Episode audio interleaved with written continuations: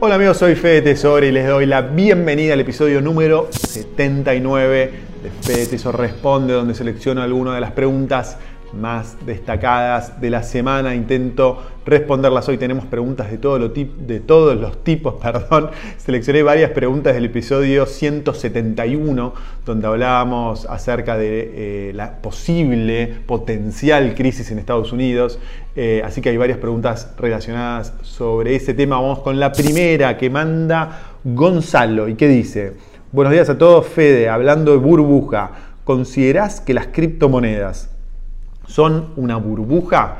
Bueno, Gonzalo, la realidad es que como explicaba en el, en el Fede Teso Show 171, eh, creo que todo es una burbuja, todo en el mundo desarrollado, en Estados Unidos y en el mundo desarrollado, todo sin excepción es una burbuja y las criptomonedas no son una excepción, sí creo que son parte de una gran burbuja que es consecuencia de la mega emisión de billones de dólares que la Reserva Federal de Estados Unidos eh, empezó a hacer allá por el 2008, después bajó un poco la intensidad, pero que empezó con todo en el 2020, cuando empezó la pandemia del coronavirus. Nunca en la historia de la humanidad se han impreso tantos billones de dólares para tratar de sacar a la economía de la crisis que ocasionó el coronavirus. Así que creo que las criptomonedas son una burbuja, creo que las acciones son una burbuja, creo que el real estate de Estados Unidos es una burbuja, absolutamente todo es una burbuja, hay pocas cosas que se salvan en el mundo de ser una burbuja. Los precios de los commodities también están en una burbuja, todo está en una burbuja porque sobran dólares y sobran euros en todo el mundo. Entonces, ese es mi punto. Cuando estalle la burbuja, creo que todos estos activos van a sufrir, las criptomonedas también. Por supuesto que eso no implica decir que no creo en las criptomonedas como una tecnología que se va a desarrollar eh, a largo plazo.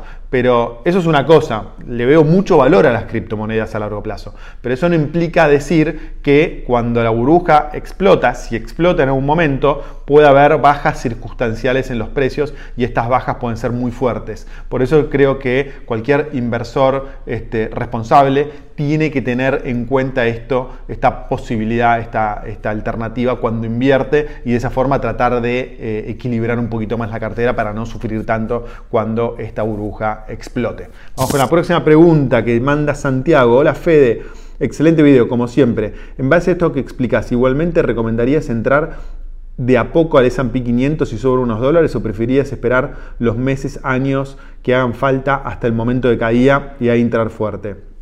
Gracias. Bueno, Santi, la realidad es que es imposible tomarle el tiempo al mercado. Es decir, es imposible decir, bueno, eh, el año que viene va a estallar la burbuja, entonces este año no, invierto, que estalle la burbuja y después invierto. Eh, es imposible. Eh, no, no. Hace más de 20 años invierto y creo que, casi nadie lo logra, muy pocas personas lo logran. Entonces creo que hay que invertir, siempre hay que invertir. Entonces invertiría en el S&P 500.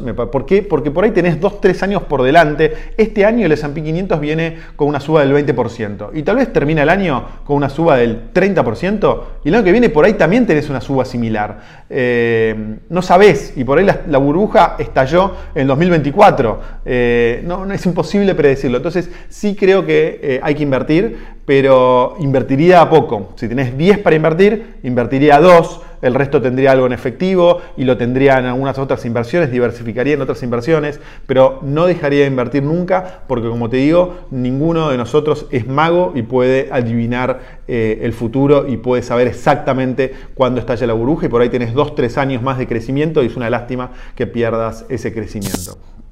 Tercera pregunta, dice, muy bueno el comentario. Solo aclarar que el aprendizaje que tuvieron los genios que controlan la política monetaria y fiscal de Estados Unidos es precisamente el que da sustento a esta locura de tasas reales negativas y casi cero, es decir, el mayor experimento de alquimia monetaria que haya emprendido la humanidad en toda su historia, desde la explosión de las .com, que no se puede salir este ciclo, cuando se intentó, se intentó normalizar la tasa, explotó la crisis de hipotecas en el 2008, es por ello que según mi visión no habría motivos para confiar en estos burócratas sepan algo más que solo mover la tasa de interés un cuarto de punto. Bueno, acá este, este, este comentario va un poco por el lado de lo que comentaba en el episodio 171, que es difícil eh, salir de este, de este callejón sin salida que nos metió la Reserva Federal de Estados Unidos, porque eh, si suben la tasa o dejan de emitir dólares, tenés una crisis tremenda, entonces tenés que tratar de salir de esa burbuja, digamos, en forma muy gradual, y acá está esta persona que no dejó el nombre, dice que es poco probable que pase eso. Son visiones. Eh, yo, tiendo, a coincidir también con la visión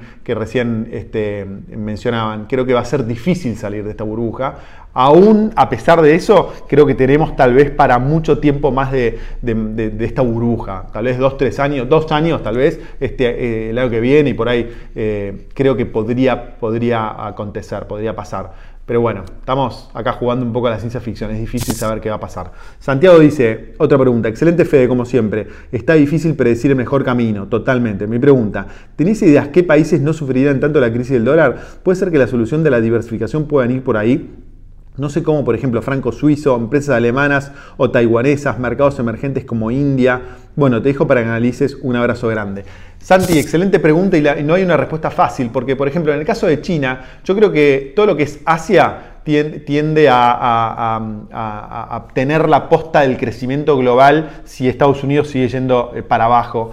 Entonces creo que todo lo que es Asia tiene posibilidades de ser una buena alternativa de diversificación. Pero si te puedes pensar en China, China es el mayor tenedor de bonos del Tesoro norteamericano. Entonces, si el día de mañana tenés una crisis muy fuerte en Estados Unidos que implique que la moneda, que el dólar se devalúe y que implica que los bonos del Tesoro norteamericano pierdan valor, China también va a perder porque es el mayor tenedor de bonos del Tesoro norteamericano.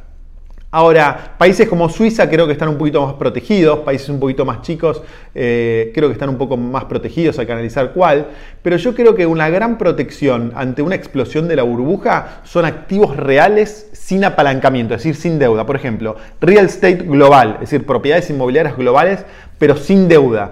Eh, yo creo que esos activos pueden sufrir un poquitito, pero después que pase la, burbuja van a, van a recuperar eh, fuerte. Activos como el oro creo que también. Hay que pensar con el Bitcoin. El Bitcoin tiene una gran ventaja que es que no tiene eh, una oferta que crezca, tiene una oferta limitada. Entonces después de bajar muy fuerte, creo que puede subir muy fuerte.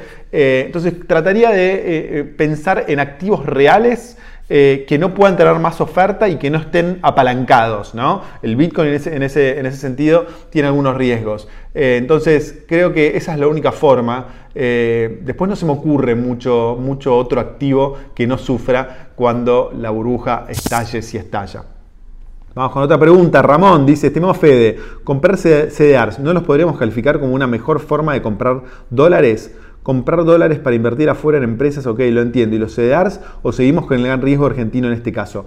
Bueno, Ramón, yo creo que los CDRs es mejor que estar invertido en pesos, sin duda, pero estás dentro del riesgo argentino. Hace poco hubo medidas para afectar la operatoria de contado con liquidación y pensar que los CDRs se operan gracias al contado con liquidación. Entonces, eh, eh, la, autoridad argentina puede perjudicar el precio de los CDRs eh, son, las autoridades argentinas son muy creativas para perjudicar a los inversores individuales argentinos. Así que no hay que subestimar el poder de daño que tienen las autoridades este, financieras argentinas. Así que repito, eh, eh, invertir en CDRs está mucho mejor que estar en pesos, o está, es mucho mejor que eh, estar en, acciones argentinas y en cierta manera estás sujeto a la evolución de la economía global y a los dólares, pero no, no tenés un 100% de protección. Para estar 100% protegido tenés que tener el dinero afuera de la Argentina bajo otra ley que no sea la Argentina. Es, es lamentable, pero es así. La historia te lo muestra con un montón de ejemplos. Y vamos con la última pregunta. Dice, hola Fede, quisiera que me des tu opinión, por favor.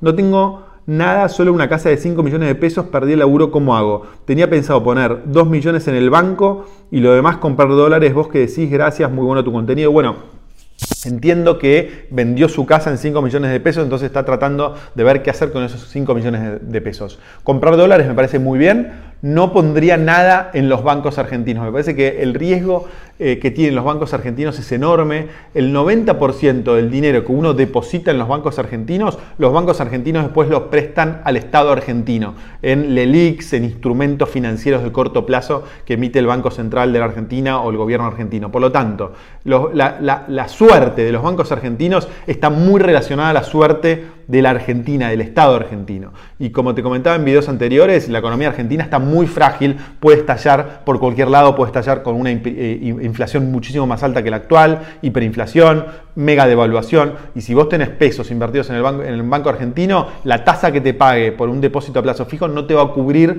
de la mega inflación y la mega devaluación que puede pasar en Argentina en algún momento si la economía estalla. Así que compraría dólares, eh, me quedaría tranquilo con los dólares, vas a estar mucho más cubierto que tener pesos en un banco argentino. Y después trataría de invertir a largo, a largo plazo, como siempre te digo, en una cartera diversificada que tenga varios activos globales con buenas perspectivas de crecimiento eh, a largo plazo. Con esto cierro, espero que te haya gustado el episodio, ponle me gusta, compartilo, poné tus preguntas abajo, eh, así alimento este episodio para una próxima edición y por supuesto dejanos tu visión de todos los temas que abordamos en este Fe Eso Responde. Te mando un abrazo grande, gracias por estar del otro lado y nos vemos pronto. ¡Chao!